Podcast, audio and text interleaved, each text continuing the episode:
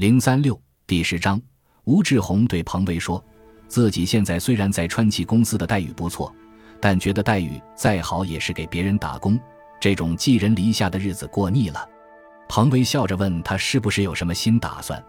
吴志宏告诉他自己正筹划在滨江市投资一家机电公司，并问彭威爸爸彭明选在滨机场的职务，如果可以，想请他爸爸与自己一起干。彭威说自己的爸爸只是转向驾车间一名普通工人，可能根本就给他帮不上什么忙。吴志宏却相当认真地说：“我听说过你爸，咱厂的模具工佼佼者，以你爸的技术，完全可以担任工段长或者车间主任。”说实话，滨江机车厂就是一个吞噬人才的黑洞。这种大国企的作风如果不改，迟早要被淘汰。彭伟说：“你可过奖了，我爸没你说的那么厉害。要说手艺，我爸的确不差，其他方面，他真的不行。”两人边聊边炒菜，很快五六个菜就端上了桌。三人围坐餐桌旁，吴志宏拿出一瓶红酒，倒了三杯。彭威健也给自己倒了一杯，便推辞道：“我不喝。”吴志宏却正色说：“过节嘛，喝点红酒，喝一点不会醉。”杨浪坐在桌前，不说喝也不说不喝，伸出筷子就夹了一个鸡翅，大口的吃起来。彭威白了他一眼，笑着挖苦：“不干活还抢着吃，好意思吗？”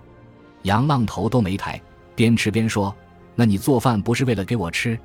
彭威有些生气地说：“嗨，你，这里就你一个，没别人吗？”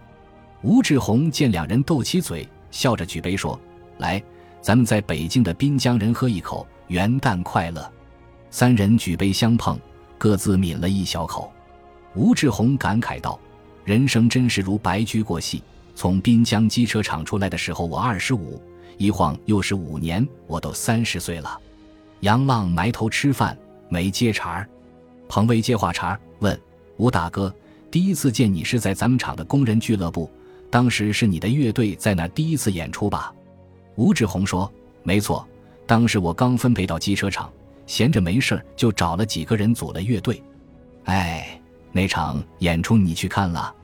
彭威道：“我去了，当时大概是杨浪带我去的。”说着，他用胳膊碰了碰埋头吃饭的杨浪，说：“嗨。”你也说两句，别顾着吃。杨浪抬起头说：“对，是我带你去的。当时唱的第一首歌是费翔的迪斯科曲《恼人的秋风》。”吴志宏一听，哈哈大笑起来，说：“没错，没错，是《恼人的秋风》。当时那件蝙蝠衫还是和何向华借的。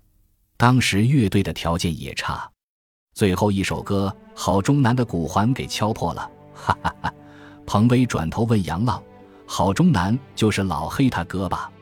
杨浪满不在乎地说：“是老黑的鼓就是他教的，那架破鼓还在他家小南房扔着。”谈起辉煌的往事，吴志宏禁不住举杯轻哼起来：“谁娶了多愁善感的你？谁看了你的日记？谁把你的长发盘起？谁给你做的嫁衣？这歌写的真好，青春多么的美好呀！来。”为你们的青春韶华，为我已经逝去的青春干一杯。彭威也有些感慨：吴大哥，只要保持一颗青春的心，青春就不会逝去。吴志宏高兴地说：“说得好，与你们在一起，我就好像找回来了自己的青春。”来，喝！三人举杯相碰，又各自抿了一口。听着这些事情，杨浪心中泛起许多莫名不快。他越来越觉得自己今天来纯粹是个错误，他特别有些生彭威的气，本来是担心彭威的安全才来的，谁料人家热聊的像一家人似的，显得自己是这么的碍眼、多余和自作多情。想到这儿，杨浪站了起来，说：“我还有点事儿，先走一步，你们慢慢吃。”他把“你们”两个字咬得特别真。彭威显得有些意外，飞快瞄了杨浪一眼，也站起来告辞：“吴大哥。”我也吃的差不多了，我也先回学校了。吴志宏站起来挽留说：“嘿，你俩把我晾在这儿算什么？太不够意思了吧？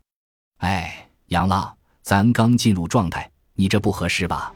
杨浪见脱不了身，心一横，实话实说：“我真有事儿，张小培今天要回滨江，说好了要去送战。”说完，一回身对彭威说：“你就别裹乱了，你再陪吴大哥待会儿。”说着便走到客厅门口，穿上了外套。吴志宏见状，装出不情愿的样子，玩笑道：“杨老弟，你不够意思，一次又一次的撅我面子，记得以后喝酒必须补上。”杨浪笑了笑，拉开门就走了。彭威也想站起来走，却被吴志宏拉着进了餐厅。拉着彭威的手时，吴志宏忽然觉得他的手是那般的柔弱无骨，同时闻到了一股沁人心脾的香味，这是习惯了风月场所的他很少闻到的，仿佛空谷幽兰之香。吴志宏一口干尽杯中的酒，色眼迷离地盯着彭威。彭威见吴志宏抓住了自己的手不放，再看他色眯眯的眼神，就想拿衣服走人，但吴志宏此时哪里肯放手，趁着酒劲。吴志宏突然一把将彭威抱在怀里，眼神迷离，欲火中烧地说：“彭威，我喜欢你，真的，第一眼见到你我就……”彭威激烈的挣扎，反抗道：“吴大哥，你干什么？你放开我，放开我！你再这样，我喊人了。”吴志宏却搂得更加紧了，双手在他身上胡乱地摸着，说：“薇薇，我现在身家上千万，将来我的公司还要上市。”只要你跟我，你就别装了，跟我不比跟他杨浪强。彭威哪里是吴志宏的对手？虽然不断挣扎，但仍被吴志宏紧紧裹在怀里。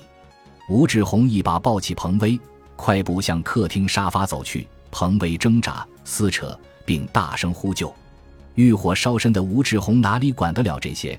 他粗暴地将彭威摁倒在沙发上，强行亲吻着他的脸，疯狂地撕扯他的衣服。彭威奋力反抗，并不断呼救。就在这时，咚的一声脆响，杨浪用脚踹开了客厅阳台的玻璃门。原来，走到楼下后，杨浪才发现自己把传呼机落在了吴志宏家的沙发上，便转身上楼来取，却在门外意外地听到彭威的呼救声。因为房门已被牢牢地反锁了，他便从阳台破窗而入。欲火难忍的吴志宏此时像一头发狂的野兽，甚至没有听见杨浪破窗而入的声音，只顾发疯一般撕扯着彭威的衣裳，同时把自己也脱得只剩下内裤。杨浪见状，愤怒得像一头发疯的狮子，冲上去抓起茶几上的花瓶，就猛地向吴志宏的头部砸去，顿时鲜血迸射，吴志宏头部血流不止，倒在了地毯上。杨浪在他身上不住地踢打着，边踢打边骂：“王八蛋，衣冠禽兽，老子弄死你！”杨浪对吴志宏拳打脚踢一顿暴揍。吴志宏仅穿着内裤，满面是血，酒也醒了一半，连忙跪地求饶。杨浪毫不理会，拳脚不停往吴志宏身上招呼。吴志宏在地上痛苦地打着滚。惊魂未定的彭威怕闹出人命。上前拦住了杨浪，二人丢下满地打滚的吴志宏，开门迅速离去。感谢您的收听，喜欢别忘了订阅加关注，主页有更多精彩内容。